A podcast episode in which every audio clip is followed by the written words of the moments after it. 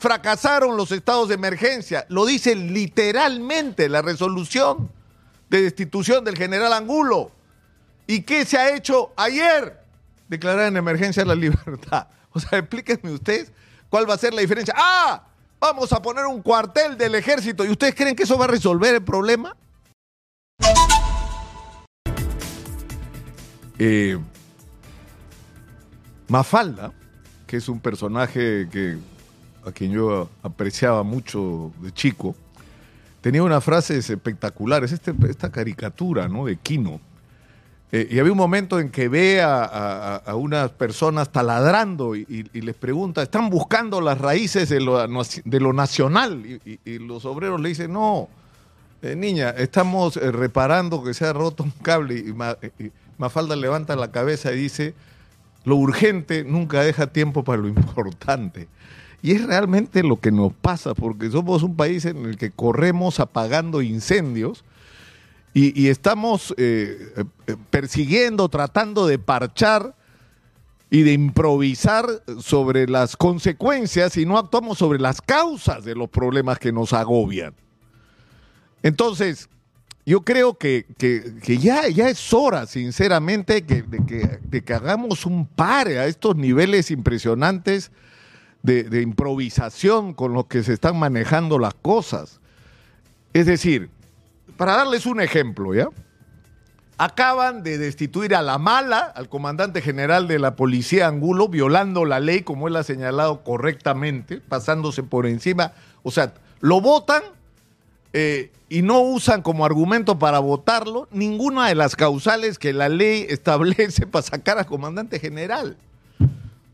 Y encima le arriman la responsabilidad de qué, qué es lo que dice la resolución. Ha fracasado todo lo que se ha hecho en política de seguridad. Fracasaron los estados de emergencia. Lo dice literalmente la resolución de destitución del general Angulo. ¿Y qué se ha hecho ayer? Declarar en emergencia la libertad. O sea, explíquenme ustedes cuál va a ser la diferencia. ¡Ah! Vamos a poner un cuartel del ejército. ¿Y ustedes creen que eso va a resolver el problema? De la tremenda crisis de inseguridad que hay en la libertad, seguimos al tuntún, seguimos tomando medidas que son efectistas, que están hechas para impresionar a la audiencia, ¿no es cierto?, al, al populorum, pero que no resuelven los problemas de fondo, porque no los resuelven cuando se nos hizo la promesa, que es la misma que están discutiendo en Argentina ahorita, están discutiendo la ley ómnibus, que es como un paquetazo, pero votado en el Congreso, ¿no es cierto? En una situación muy complicada y parece que va a salir. Ahora, de ahí van a, no sé cómo van a hacer para discutir artículo por artículo, eso va a ser una pesadilla de horas, de horas, pero en fin.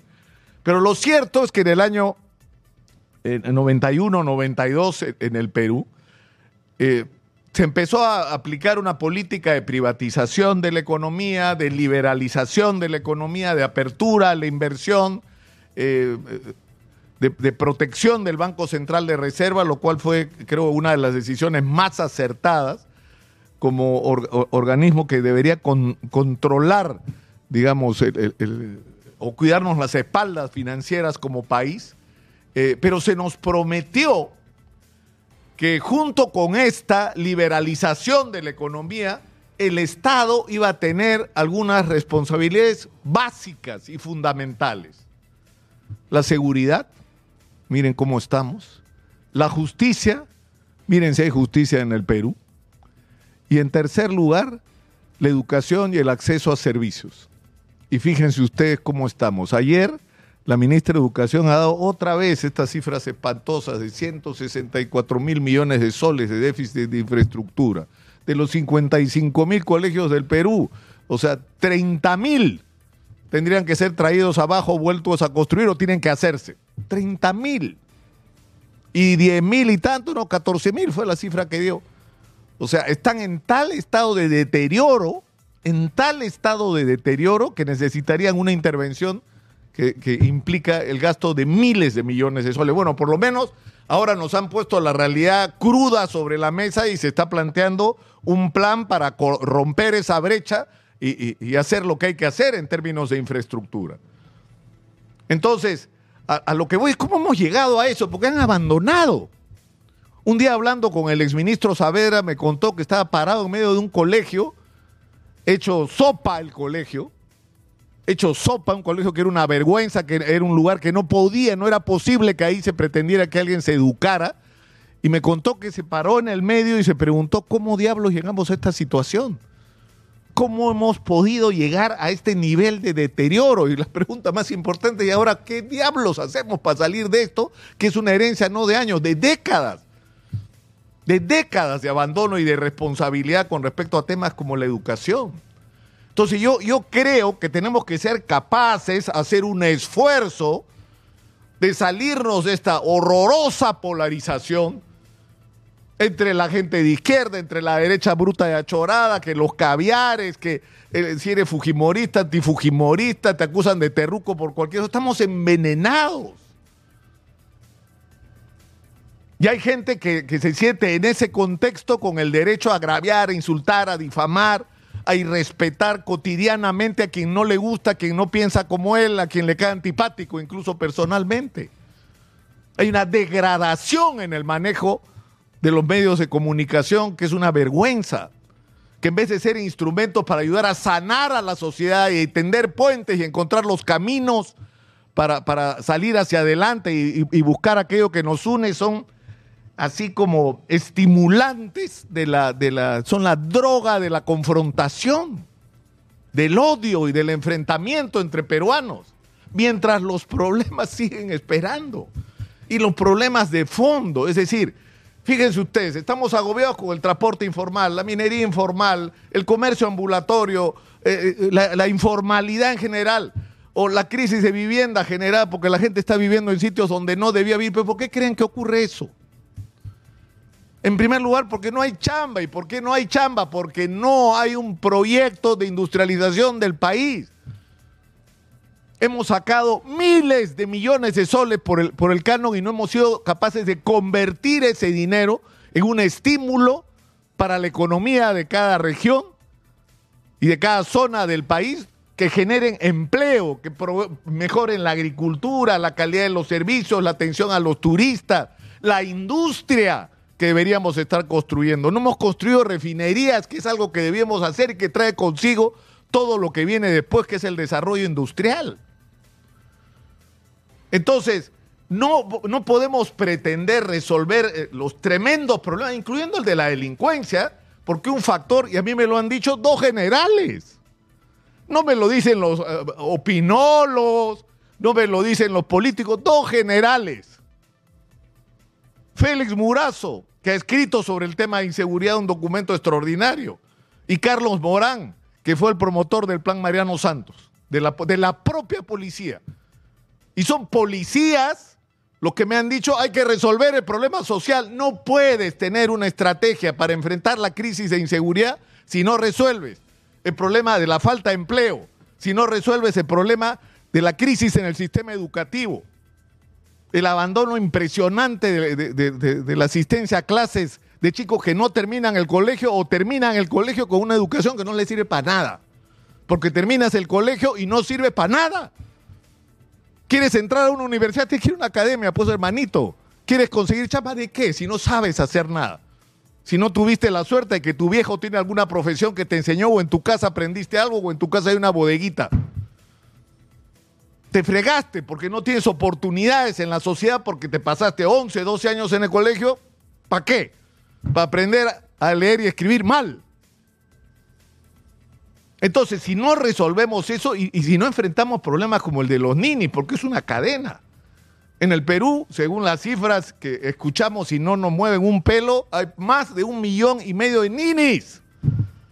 De chicos entre 15 y 29 años que no hacen nada no estudian, no trabajan, nada. Y ellos son el caldo de cultivo para la delincuencia. Si no tienen de qué vivir, no tienen ni siquiera qué hacer, se meten pues en las bandas de delincuentes. Que se convierten en una fuente de ingresos y hay gente que al final, en algunos casos incluso le perdió el valor a la vida porque su vida es tan horrorosa que no les importa perderla, total por pasar unos momentos de tener algo de billete en la mano y tener adrenalina, emoción y andar drogados, es mejor eso que la vida de porquería que llevan. Y eso le está pasando a nuestros jóvenes. Entonces, si no somos capaces de, de, plantearnos que esto es serio, que se necesita una respuesta integral a la crisis de inseguridad, como a la crisis social. Si no trazamos planes de largo plazo, estratégicos, donde se encadene todo, los recursos que tenemos, explotarlos de la mejor, y no me refiero solo a la minería, porque tenemos todo en este país. Si no los explotamos de manera adecuada, para resolver estos problemas que tenemos que diagnosticar y tener claros cómo son y cuáles son los pasos que podemos dar, porque además todo se encadena. Si tú resuelves la crisis de vivienda construyendo vivienda popular, como propone el Colegio de Arquitectos, construir 100 mil colegios al año solo en Lima. ¿Ustedes saben la cantidad de chamba que eso genera?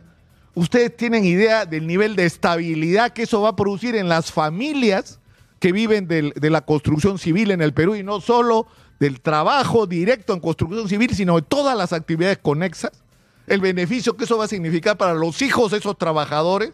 Y ustedes saben lo que va a implicar cuando esas viviendas estén hechas, donde gente que ahora vive en los cerros pueda tener un lugar digno para vivir, cómo va a cambiar eso su espíritu. Es decir, tenemos que entender que todo está encadenado y que si no somos capaces de pensar en estos términos, vamos a seguir en el tuntún, en la improvisación, el que se, ¿qué, se te ocurre hoy día, Alberto? No sé. Eh, César, eh, estado de emergencia en, la libertad, ¿ya? ¿Qué cosa creen que han resuelto? Y a los milicos, que son el punto. O sea, ya hay que llamar a los milicos, los llamamos para todo, para recoger la basura, para resolver la crisis cuando las instituciones fallan. Porque, eh, espérense, ah, para lo que viene. Espérense para lo que viene. Felizmente tenemos a las Fuerzas Armadas para enfrentar lo que no hicieron los, políticos y las instituciones que debían hacerlo en relación a la prevención del fenómeno del niño. Ellos van a reabrir carreteras, ellos van a salvar vidas, porque van a rescatar a las poblaciones que queden aisladas. Eh, otra vez, ¿no? Arrimándole a los militares lo que no podemos resolver de manera consistente como sociedad. Yo creo que no sé, sinceramente tenemos que ser capaces de plantearnos esta, esta, esta reflexión y de, ponernos a pensar en términos serios de, cómo vamos a salir de donde estamos siendo conscientes de que tenemos todo, por Dios, tenemos todo para ser un país extraordinario. Y una vez más, lo único que nos impide es ese taco, ese taco de políticos sinvergüenzas, oportunistas, tramposos, palabreros, que lo único que quieren es el beneficio de sí mismos, de sus entornos, y quieren utilizar su participación en el poder para enriquecerse y para mejorar la vida de sus entornos, para hacerse millonarios. Y eso se tiene que terminar. Y depende de nosotros. Una vez más, soy Nicolás Lucar, esto es Hablemos Claro, estamos en Exitosa, la voz que integra al Perú, 95.5 de la FM en Lima.